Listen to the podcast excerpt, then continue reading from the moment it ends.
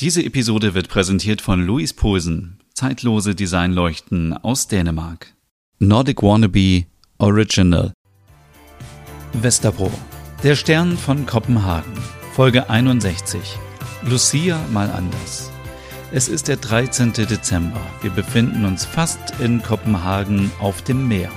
Es sind 2 Grad Celsius. Die Sonne geht um 8.28 Uhr auf und um 15.37 Uhr unter. Ein ungewöhnlicher Montag in der dänischen Hauptstadt. Morgens auf der Fähre nach Kopenhagen. Uh, guten Morgen, Stina. Oh, nur noch drei Stunden, dann sind wir da. Oh, wie spät ist es? Kurz nach sechs. Spinnst du? Es ist viel zu früh. Ich kann nicht mehr schlafen. Gestern war zu aufregend. Das war nicht aufregend, das war einfach nur peinlich. Oh, schon der zweite peinliche Moment in diesem Jahr. Ja, komm, aber dieses Mal war es deine Idee. Stimmt.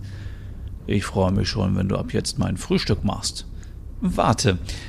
Es gab ihn ja, aber er hieß nicht Horkon. Sondern Ole. Ich nehme aber die verlorene Wette an. Sehr gut. Aber weißt du, was wir heute vergessen haben? Was denn? Heute ist doch Lucia-Tag. Oh je, wie konnte ich das als Schwedin bloß vergessen? Ich muss unbedingt nachher Lucia singen. Hier auf dem Schiff? Warum nicht? Tust mir einen Gefallen? Welchen denn? Pass mir auf bei deinen Datings.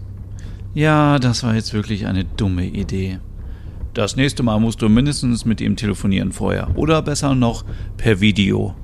Ole, ich bin doch alt genug. Ich kenne die goldenen Regeln des Datings. Das erste Date immer auf neutralem Boden und der besten Freundin sagen oder dem Ole, wo man ist und nach 15 Minuten einen Notfallanruf vortäuschen, dass man weg muss, wenn es schlecht läuft. Und ja, das nächste Mal bin ich schlauer. Aber hey, der Trainer war wirklich hot. Liegt wohl am Namen. Elf Tage noch bis Weihnachten. Hm, noch so eine lange Zeit. Wir können nun endlich unser Zuhause gemütlich machen und für Weihnachten alles vorbereiten. Oh ja, ich brauche Weihnachtsvibes. Du brauchst was? Du brauchst mal Ruhe.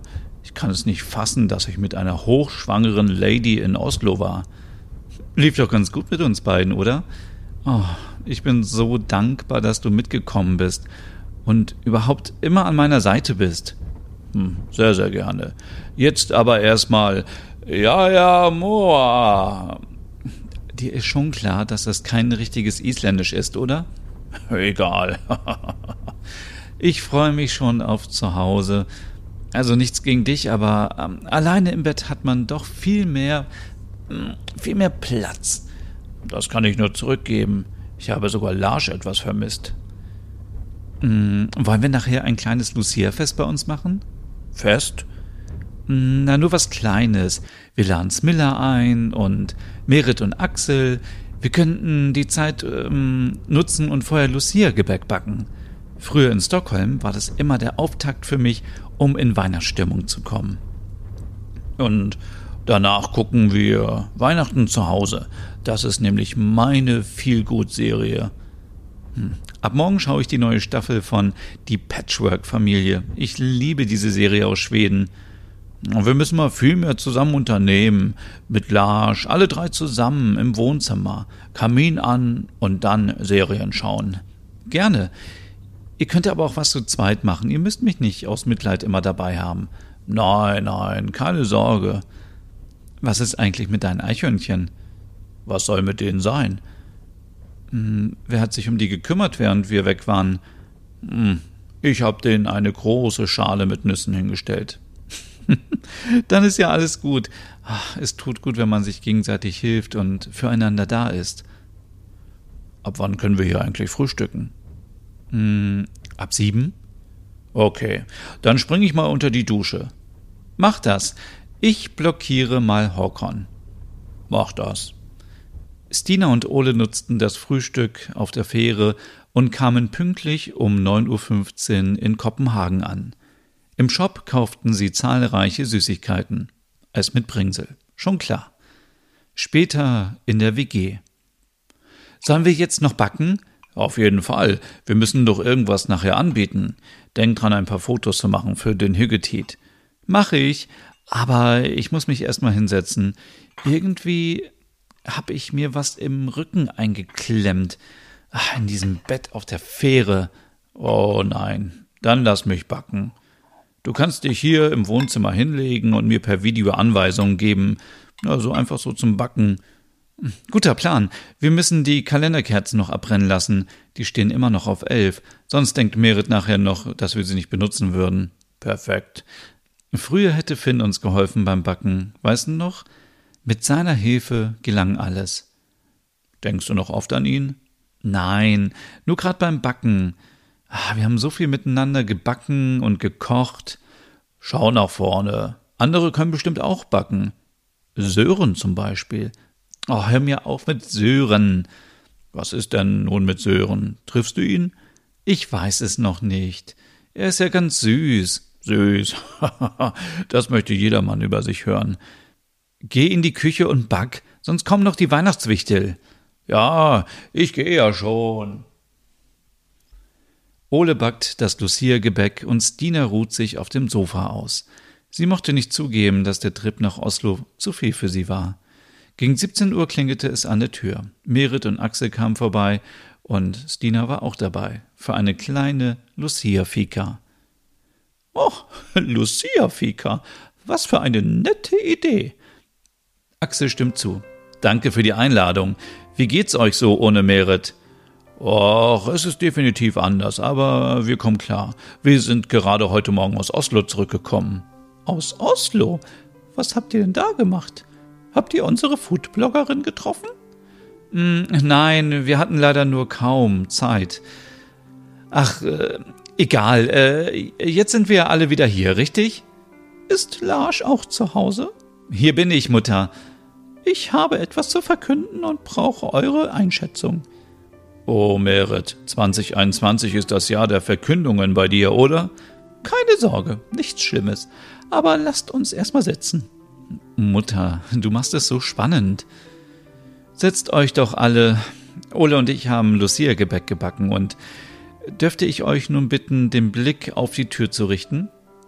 Stina macht das Licht aus. Es war der große Auftritt für Ole. In einem weißen Bettlaken umwickelt kam er ins Wohnzimmer, hielt eine Kerze in der Hand und sang Santa Lucia, Santa Lucia, la la la la la la, la la la la la, la la la la la la, la la la la la la, la la la la la, la la la. Merit schaute Stina an, die einfach die Augen verdrehte. Äh, nun gut, Danke für die Darbietung, Ole. Ganz wunderbar. Danke, Merit. Lars flüstert. Hast du toll gemacht, Schatz. Danke. Smilla schwärmt. Fast wie in Schweden, Ole. Ganz toll und dann dieses leckere Gebäck.